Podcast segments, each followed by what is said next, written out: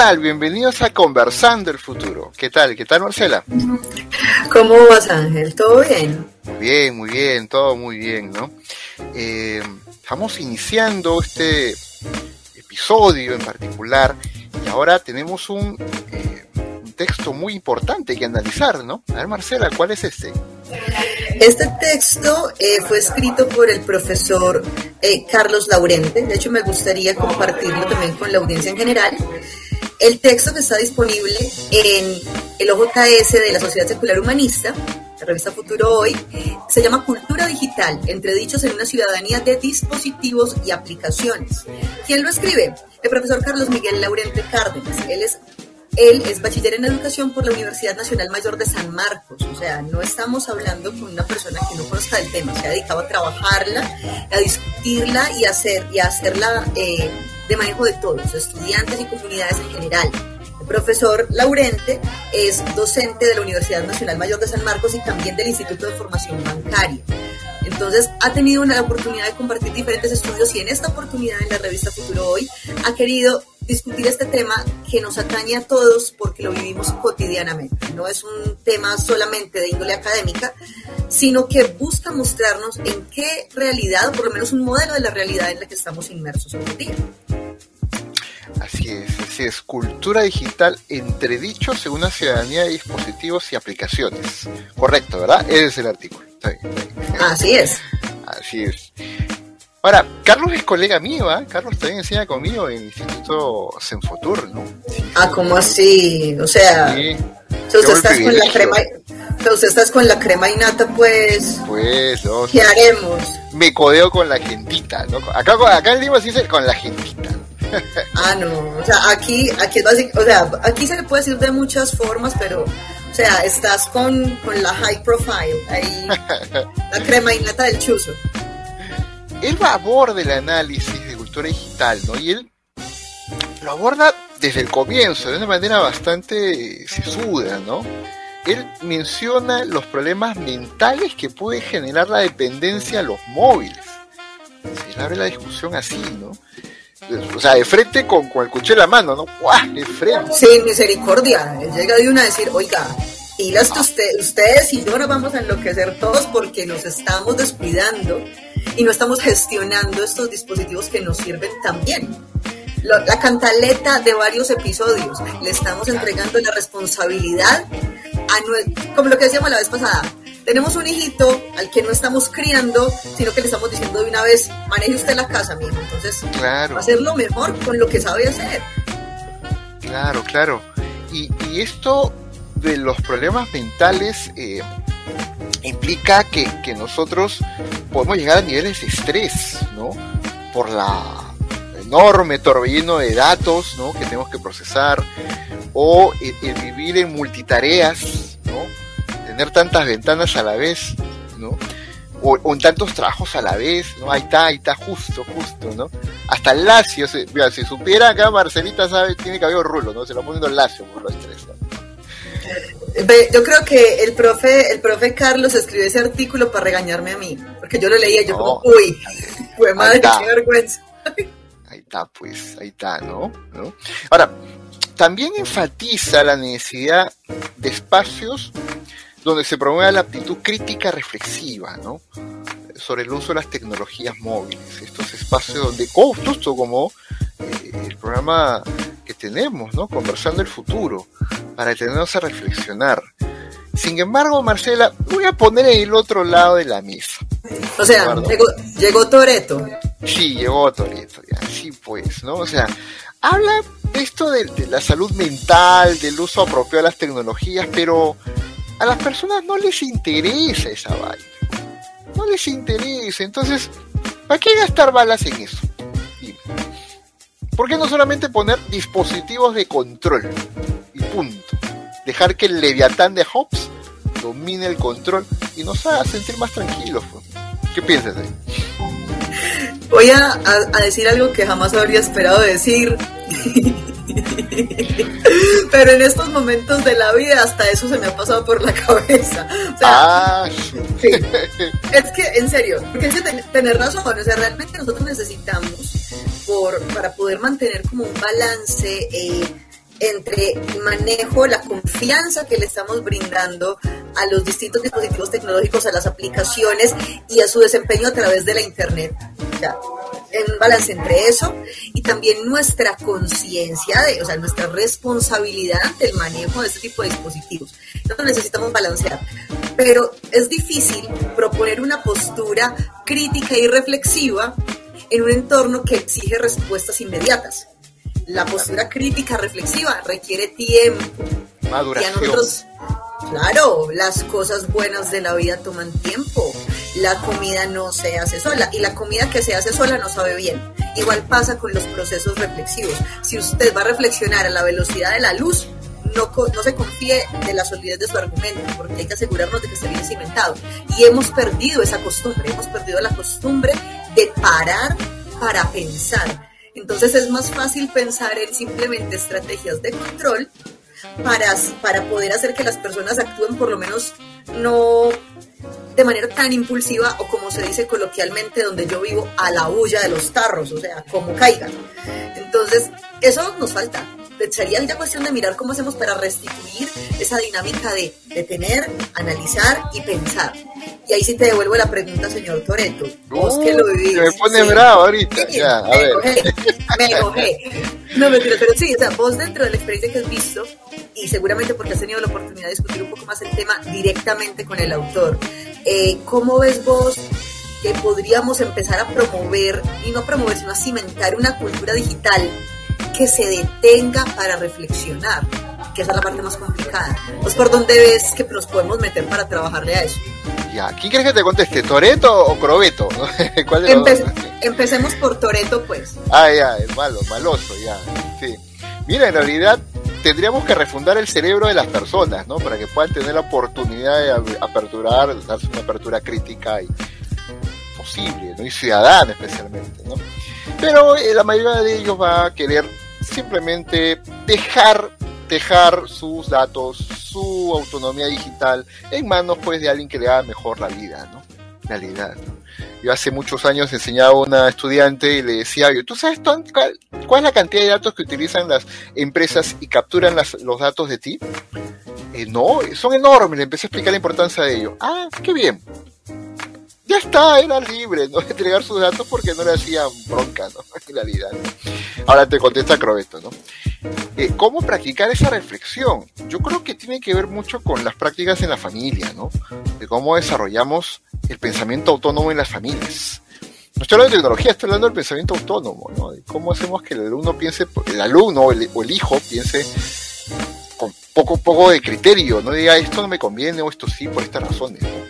Creo que por ahí va la, el camino la Es que, es que sí, tenés mucha razón, porque es que mira que las dos primeras palabras del título dan la clave. Cultura digital. O sea, no es digital sin cultura y para la cultura se necesita un constructo comunitario. O sea, se necesita entender un marco de referencia sobre el cual la comunidad se mueve, se, se edifica, se construye y se desarrolla. Entonces, como la familia es el primer sustrato de la cultura, es ella la que empieza a modelar comportamientos de manera directa e indirecta. ¿Cómo así? Yo no soy madre, pero como tía, yo le puedo decir a mis sobrinos, vea, es que es importante distanciarnos, tomar el tiempo y no me ven a mí separarme de la pantalla. Ellos que van a ver, la tía me dice, pero van a mirar, es el estilo de vida y a imitar mi comportamiento. y si ese comportamiento se ve multiplicado en todas las demás personas a mi alrededor, difícilmente va a ser desarraigarlo. Cierto, muy cierto, ¿no? Eh, de esa, o sea, enseñar con el ejemplo, es un poco lo que estás diciendo, ¿no? Enseñar con el ejemplo, ¿no? Es difícil, ¿no? Ciertamente. Pero imaginaba yo cuando hablabas sobre eso de la tecnología, a una cultura y una familia Amish, por ejemplo, ¿no? Dejar la tecnología, siglo XIX nada más, ¿no? Ya está, ya. Yo creo que estos grupos, ¿no? No sé cuál es el término que habla sobre la aversión a la tecnología. Debe haber algún término, ¿no? Debe haber. Eh, yo creo que van a ir van a, van a reproducirse, van a hacer más, ¿no? Y eso es peligroso porque la culpa no es la tecnología, la culpa es de cómo la usamos, ¿no? Entonces, negarnos al uso de la tecnología puede hacer que haya ciertos grupos sociales que se queden en el, en el olvido, ¿no? Se queden aislados, realmente. Pero eso, capaz caminamos, ¿o qué crees tú? El término que estabas buscando se llamaba tecnofóbico, la comunidad tecnofóbica. Ajá. Y sí. Eh, eh, hay una comunidad que siente aversión por las tecnologías porque las considera un peligro. Pero es que también, mm, al menos si lo veo así en general, el, pensamiento tecnofóbico sigue siendo, eh, sigue siendo absolutamente pasivo en términos de la responsabilidad que asumimos nosotros sobre la tecnología. El tecnofóbico asume que la tecnología es el problema, pero se le olvida que es la tecnología una creación nuestra y actúa de acuerdo con las acciones que nosotros le demos. Entonces, en ese sentido, sí toca hacer una revisión de, hombre, la tecnofobia realmente es una forma de irresponsabilizarse sobre las consecuencias tecnológicas, tal vez. Eh, a ver, voy a defender a los tecnofóbicos, ¿ah? voy a ponerme en esa también, en esa zona del, del río. Porque, a ver, aquí hace unos días una noticia, una chica estaba cruzando las vías del tren. Nosotros tenemos una llamada Avenida Carretera Central. Pero toda la carretera que es de autos, de autos, ¿no? Está la vía del tren, ¿no? Es un tren que va hacia la sierra. Y gigantesco el tren. Es una bulla terrible. Y la chica cruzaba la vía del tren y el tren estaba a metros. Y la pisó. Le partió la pierna. Y estaba cruzando con su celular. Y cómo no te puedes dar cuenta de un tren enorme, ¿no? Que va a aplastarte. Entonces, cuando uno ve pues esas formas de cómo se apaga el cerebro frente a, un acto como ese, ¿no? Porque el celular simplemente te, te abstrae, ¿no? Te aleja de la realidad. Es lógico pensar que hayan tecnofóbicos, ¿no? ¿Te parece? Es una reacción casi visceral y natural, ¿no? ¿Por qué condenarlos? ¿Qué piensas ahí?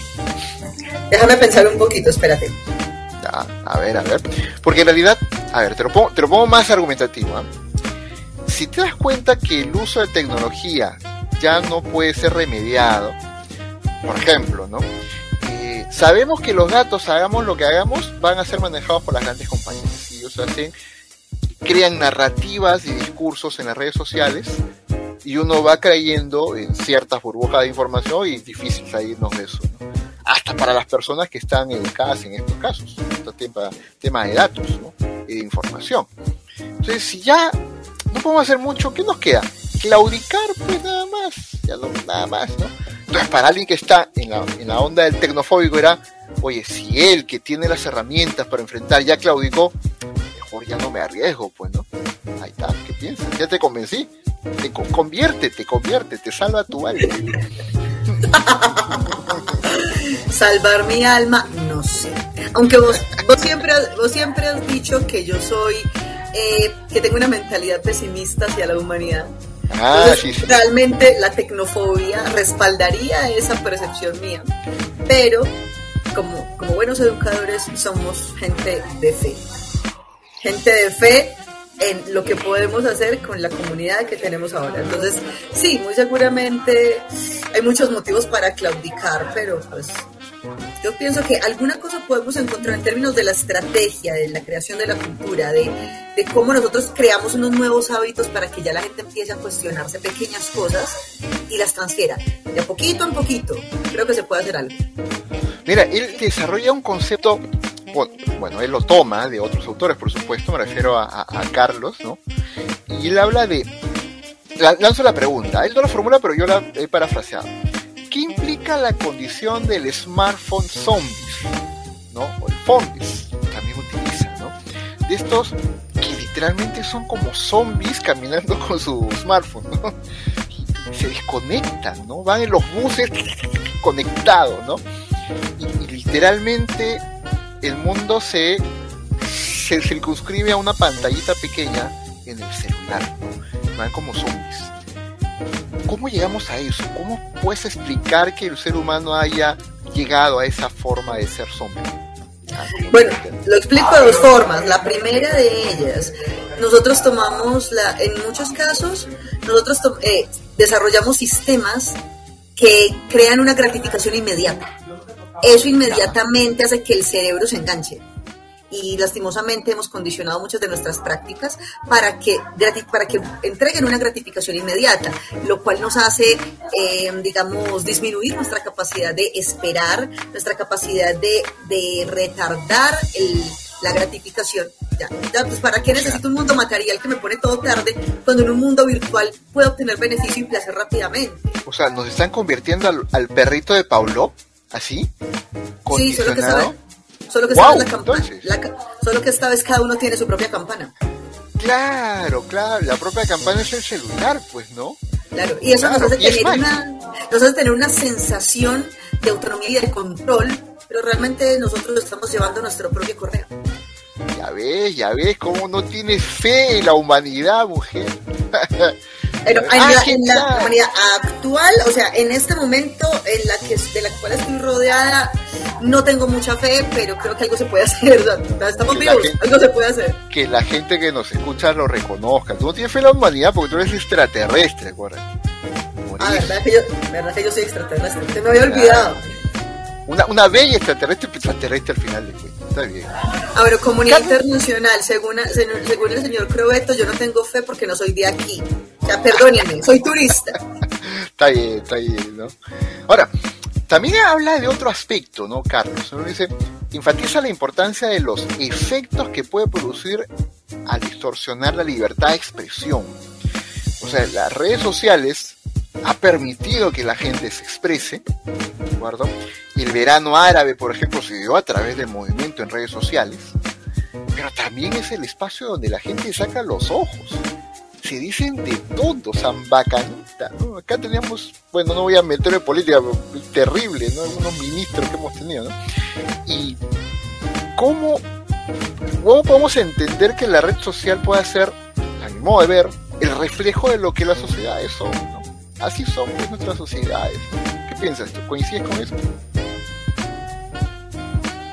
Sí, coincido con eso. O sea, nosotros como comunidad estamos reflejando lo que podemos hacer en estos momentos con nuestra capacidad de razonamiento y reflexión. Y como esa capacidad de razonamiento y reflexión se ha visto absolutamente afectada por precisamente esta dinámica inmediata de procesamiento rápido, lo que estamos alcanzando a mostrar en las redes sociales es está siendo el reflejo de nuestra actividad cognitiva real, lastimosamente. Ahora, también hay que reconocer que eh, eh, bueno, tú eres mucho más joven que yo, debo, mencionar a todo el público, más joven que yo, pero en mi época las cámaras fotográficas... Eso no es cierto, eso no es cierto. La diferencia de edad entre Ángel y yo es más o menos como de seis meses, así que no le pare bolas. Ya, ya, ok, ok, ok. Gracias por eso, ¿no? Pero ciertamente en mi época el rollo, se utilizaba un rollo de película para tomar fotografías. También me tocó. También me ah, tocó. estamos por historia. Entonces, y se tenía que abrir pues con cuidado para que no se vayan a velar y todo eso, ¿no? Entonces, este, era todo un trámite revelar las fotos. Pero ahora está inmediato. ¿A qué voy? Que podemos capturar la vida cotidiana en cualquier momento y compartirla en la nube. Eso hace que se, se, se convierta en tan natural compartir las cosas que podemos compartir cosas sin filtro, o sea, no filtrarlas y compartir cosas pues inimaginables, ¿no? Cosas, ¿cómo vas a compartir eso? Pero ya está subido, ¿no? ¿Cómo le decimos a un adolescente, oye, ¿cómo vas a compartir eso? Ya está, ya es para mis amigos nada más. Pero ese adolescente va a ser en el futuro un profesional y esa foto o ese video va a estar en la red. Forever. ¿Cómo le arreglas eso a un adolescente? Tú que trabajas con, con, con adolescentes. Pero yo creo que lo primero, no, no digamos que se pueda arreglar, no, pero sí crear una mentalidad de prevención y de responsabilidad es necesario. Te voy a poner un ejemplo que lo discutía justo hace poco con padres de familia porque desarrollamos un taller sobre, sobre seguridad digital para padres de familia de niños pequeños. Y muchos decían, es que en la virtualidad el niño ya tiene que tener un dispositivo, tiene que tener eso, tiene que tener aquello. Yo dije, eso no es el problema, el problema es usted cómo se lo maneja. El niño debe ser consciente de que, o sea, él todavía no, se, o sea, él todavía no está en la capacidad, porque está en desarrollo, no tiene la capacidad de, de gestionar un dispositivo por su cuenta, sino que necesita el acompañamiento. ¿Cómo voy a mostrarle eso si yo le estoy dando la propiedad del dispositivo? No, señor. hay que decirle al niño, usted en este momento está recibiendo esto en préstamo. Mm, yo soy el dueño del dispositivo. Yo como adulto soy el dueño del dispositivo. Usted lo necesita para esas actividades, se lo doy en préstamo, pero, pero yo soy el custodio de este equipo. Y como es mío, las condiciones yo las pongo. Ahora, si es que usted ya se lo dio, ya le dio el dispositivo y el niño dice, es mío, que asuma la responsabilidad de todo lo que le pase. Ah, se me dañó, tú lo pagas, es que es tuyo hay que enseñarle sentido de la responsabilidad para que empiece a ver, ah, es que si yo hago esto, las acciones eh, adheridas a este dispositivo me concierren a mí. Y si algo pasa, no va a haber un adulto que me, que me respalde, porque yo ya tengo la propiedad, yo soy el responsable. Como el niño está aprendiendo, no le puede dar la opción podemos regresar el equipo a mi custodia, te lo presto y lo que se necesite yo lo asumo, siempre y cuando se maneja bajo esas condiciones porque tú estás en proceso de aprendizaje. Ahí hay un sentido de espera, tienes que entrenarte para manejarlo bien. Son pequeñas acciones que ayudan a que este tipo de paradigmas vayan cambiando y uno pueda empezar a asignar un sentido de responsabilidad a toda esta dinámica del hardware al software. Sí, porque es la llave al, al mundo virtual, ¿no? Y a un mundo que a veces no sabemos qué puede encontrar el niño, ¿no? Luego Carlos se mueve, Carlos se mueve a otros temas, ¿no? Y se mete más al mundo estudiantil y habla que hay que enfatizar la importancia de las fuentes confiables. Los estudiantes toman cualquier cosa y lo consideran un, porque está en internet publicado, ¿no? Lo toman con sus trabajos, ¿no? Eso por un lado y por otro lado que las personas se llenan de argumentos y de afirmaciones a partir de fuentes no confiables. O sea, yo en este momento estoy afirmando categóricamente que Marcela Gómez es extraterrestre. Y la fuente confiable es su mamá. Y si le pregunta a tu hermana, tu hermana Y no ha entrevistado a mi mamá siquiera. No, ni la ha visto. Ahí está, pues, ahí está, mira cómo es, Eso se lleva al mundo virtual de manera brutal, Marcelita. Sí, es que mira, yo algo que, que discutí hace poco justo con otro, otro colega era que las, digamos que hemos dejado de verificar fuentes porque hemos, hemos eh, fortalecido, hemos cimentado mucho esa idea de que debemos siempre, y digo, enfatizo en la palabra siempre, confiar en nuestra intuición. ¿Sí? Y es bueno, hay que confiar en la intuición porque de hecho la intuición es la, es la base de datos de, todo, de, de, nuestros ancestros. Todo lo que nuestros ancestros nos dejaron se representa en la intuición.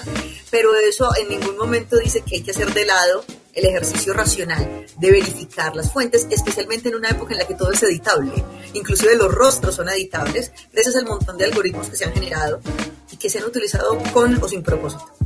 Entonces, ¿qué pasa? Que cuando empezamos a ver las noticias, ya no estamos revisando, ya no estamos eh, evaluando la información, no, los datos desde unas estrategias factuales, fácticas, sino que estamos simplemente recurriendo a nuestra respuesta visceral y confiamos en que es buena, correcta, confiable, porque nos despierta ira o nos despierta temor.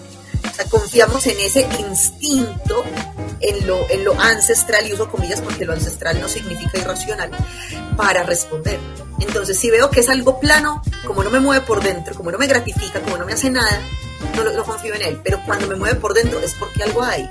Entonces, ¿hasta qué punto hemos dejado a un lado las estrategias de, de procesamiento de datos, de, de, hacer una evaluación concienzuda en el afán de entretener y conectar y enganchar? ¿Hasta qué punto hemos hecho un daño?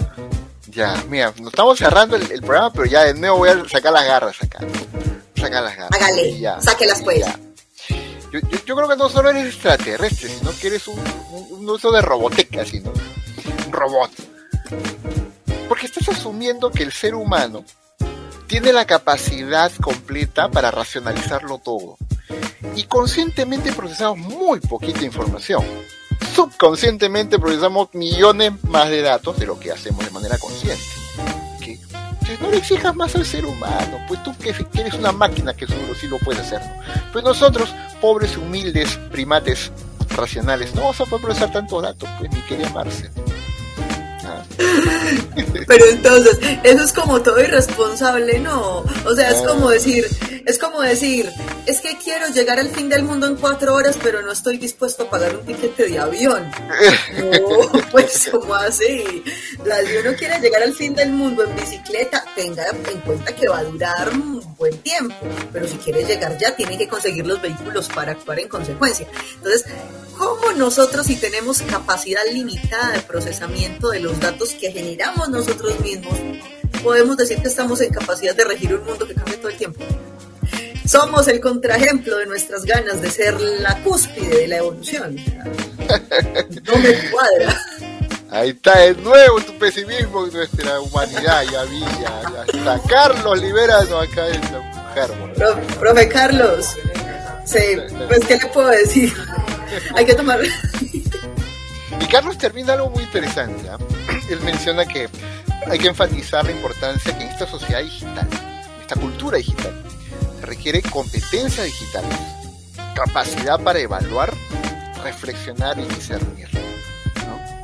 Y eso no se gana pues con celulares, se gana, como tú ya lo has descrito, con bastante claridad, ¿no? En las familias, con los niños, con los padres, ¿no? Dos ideas para cerrar, Marcia.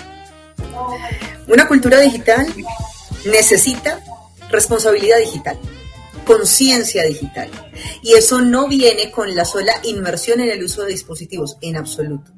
Eso viene con un conocimiento claro de las, de las, digamos, de las particularidades que trae el uso de dispositivos, de cómo estos afectan nuestra vida cotidiana y de cómo nuestra vida afecta el funcionamiento de los dispositivos. Es un sentido de la corresponsabilidad si no estamos preparados para asumir la responsabilidad sobre, nuestro, sobre nuestra, nuestro uso de, de, las herramientas que están al servicio de una mejor vida, pues simplemente no las usemos hasta que estemos listos. Y dejemos también la bobada, voy a sonar como una, una madre cantaletosa, pero sorry. pero es importante que tengamos en cuenta, las, las generaciones que están viniendo no son nativas digitales. Ellas se están formando en el uso de las tecnologías, están inmersas en un entorno digitalizado, pero no son nativas digitales. Entonces, ellas necesitan de nuestro acompañamiento para ser ciudadanos digitales responsables. Entonces, que no se nos olvide nosotros seguimos siendo mentores, aun cuando ellos aprendan más rápido, pero siguen estando bajo nuestro cuidado. Y la cultura digital depende de nosotros, los que estamos en el proceso de transición. Muy bien, esto ha sido Conversando el Futuro, ¿no? La cultura digital entre dichos en una ciudadanía de dispositivos y aplicaciones, el profesor Carlos Laurente, de la revista Futuro y volumen 2, número 4 de Sociedad y Futuro. Así que muchas gracias por escucharnos en este episodio y bueno, gracias Marcela.